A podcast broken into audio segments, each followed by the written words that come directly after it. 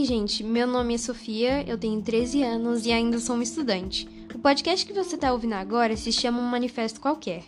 Neste programa, englobamos diversos assuntos e problemas da sociedade que aparecem à medida de nosso crescimento. Temas problemáticos e socioculturais também são encontrados aqui, como o feminismo, LGBTQIA, adolescência e política. Aqui é um verdadeiro espaço para jovens como você e eu se expressarem. O tema que nós iremos discutir hoje será a desigualdade de gênero. Espero que vocês gostem. Bom, para começarmos a introduzir sobre esse tema, a gente tem que entender que a desigualdade de gênero é um problema sobre a diferença de tratamento entre o sexo masculino e feminino. Muitas vezes ela pode ocorrer em um ambiente familiar, em casa ou até na rua. Por ser conhecido como um certo gênero, a pessoa pode sofrer situações de preconceito e discriminação, na quais ela seria colocada só como inferior, só por causa do que tem em suas calças. Só para vocês terem ideia do quão antiga essa ideia é, ela se deu lá no período neolítico, segundo a revista UOL, em que o homem ele já era colocado como superior por ter um físico mais forte que a mulher, em que a mulher ocupava posições menos importantes na era do homem das cavernas. Daí surgiu o subjugamento da mulher e que levamos esse pensamento tão antigo até os dias de hoje. Mas como a gente pode observar isso na nossa atualidade? Bom, primeiramente a gente pode observar esse comportamento tão antiquado no mercado de trabalho, por exemplo. As mulheres no Brasil costumam ocupar cargos domésticos que é quase o dobro do percentual dos sujeitos de gênero masculino nas mesmas funções. Mas pega essa ideia. Em 2015, a BBC, um jornal do Reino Unido, fez uma calculadora para de diversos países acessarem e verem o quão seu país está inserido na lista de desigualdade de gênero. O Brasil está ocupando o lugar de 85 em um ranking de 145, mostrando que o percentual de mulheres na liderança de cargos públicos é de 37%, enquanto os de homens é de 63%. E é necessário considerar e relembrar que esses dados foram feitos há seis anos atrás, né? Antes da pandemia, que afetou muito no processo da desigualdade. Mas outro fator muito influente na, que, na questão da desigualdade de gênero seria o ambiente familiar. Diversos estudos mostram que atitudes tomadas dentro desse ambiente interferem nas futuras profissões dos dois gêneros. Ou seja, assim as mulheres ocupam profissões de baixa e média salarial em comparação aos homens.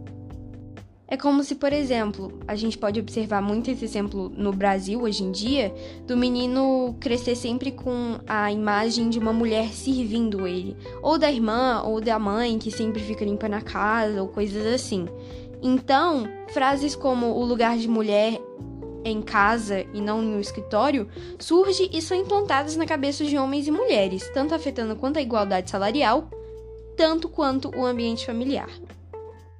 Mas a igualdade de gênero também pode ser vista na literatura. Ela se deu há milhares de anos e até hoje existe.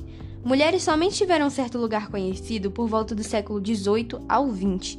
Enquanto isso, homens faziam grande parte da história literária, usando a literatura como um campo dominante de conhecimento. Então, hoje eu decidi fazer uma pesquisa entre colegas de sala sobre se eles costumavam ler mais livros de autores ou autoras. Mais de 80% dos alunos responderam autoras e 20% responderam autores. Incrível, né? Considerando os dados da pesquisa, a gente pode concluir que a nossa luta por direitos iguais ainda não acabou. Porém, é necessário reconhecer o quanto caminhamos e o reconhecimento na literatura que alcançamos. Muitas vezes, diferentemente da literatura, o cinema ocupa grande parte dos campos de entretenimento da sociedade. Ao mesmo tempo, a luta feminina por um lugar cada vez mais abrangente se traz até os dias de hoje. Como podemos observar, em filmes de antigamente, o papel da mulher era sempre secundário ou sexualizado, ganhando menos atenção. Porém, este papel segundo plano feminino é trazido até os dias de hoje. Segundo uma análise feita pela New York Film Academy, somente 30,8% das falas de personagens são mulheres, ocupando apenas 10% de filmes que possuem atores balanceados entre os dois sexos. Este percentual pode ser bem assustador, pensando em que filmes com protagonistas femininos e empoderados surgiram somente recentemente. A Mulher Maravilha, Valente e Viúva Negra foram algumas das obras audiovisuais nos quais a mulher saiu do lugar da princesa indefesa para um lugar independente. Apresentado este cenário, a educação também é um fator muito importante para mudar esse pensamento tão antiquado. E, segundo uma pesquisa por uma pedagoga, Daniela Finco, demonstrou que crianças não possuem o costume de separar funções a partir do gênero, ou seja, pensando e idealizando a brincadeira de menino, surge até por certa idade. Porém, existem algumas obras infantis que proporcionam informação sobre o assunto polêmico da desigualdade de gênero. Uma, por exemplo, seria o livro da Malala, uma obra infantil sobre a muçulmana lutando sobre seus direitos de ir para a escola. Ela nasceu no Vale Swat, no Paquistão, que estava em uma guerra civil contra os talibãs, querendo retomar a guerra que tanto desejavam, planejando ter uma ditadura terrível. Nisso, a menina Malala embarca em uma série de acontecimentos, indignada e se impondo-se contra a ideia de meninas de sua idade não poderem ir para a escola.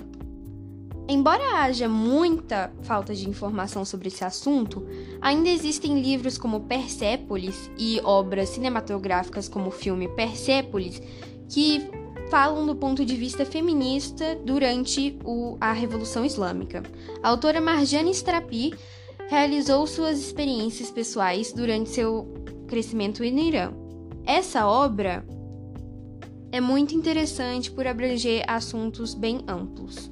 Mas outra obra que também recomendo seria a série Explicando na Netflix, que informou em um certo episódio da temporada 3 e episódio 1 a explicação sobre o porquê as mulheres ganham menos que os homens. Eu gostei muito e eu sugiro que vocês vejam. Porém, mas caso estejam procurando por um filme mais de entretenimento, que englobe também um assunto, eu indicaria o filme da, do Sorriso da Mona Lisa. Nele, a protagonista Catherine Watson, uma professora de artes, chega em uma escola tradicional e determina a se impor contra os padrões tão ultrapassados da faculdade. Ela ensina as suas alunas a chegar no seu próprio potencial, não dependendo de nenhuma outra pessoa para sustentar. Por outro lado, também existem documentários interessantes para falar sobre esse tema, que seria o documentário da ONU, que traz um movimento feminista, Eles por Elas, que mobiliza homens a serem alertados sobre atitudes e comportamentos machistas. Bom, por isso foi hoje. Obrigada por assistir, veja ou leia minhas recomendações. Ou não, afinal, isso foi somente mais um manifesto qualquer. Obrigada!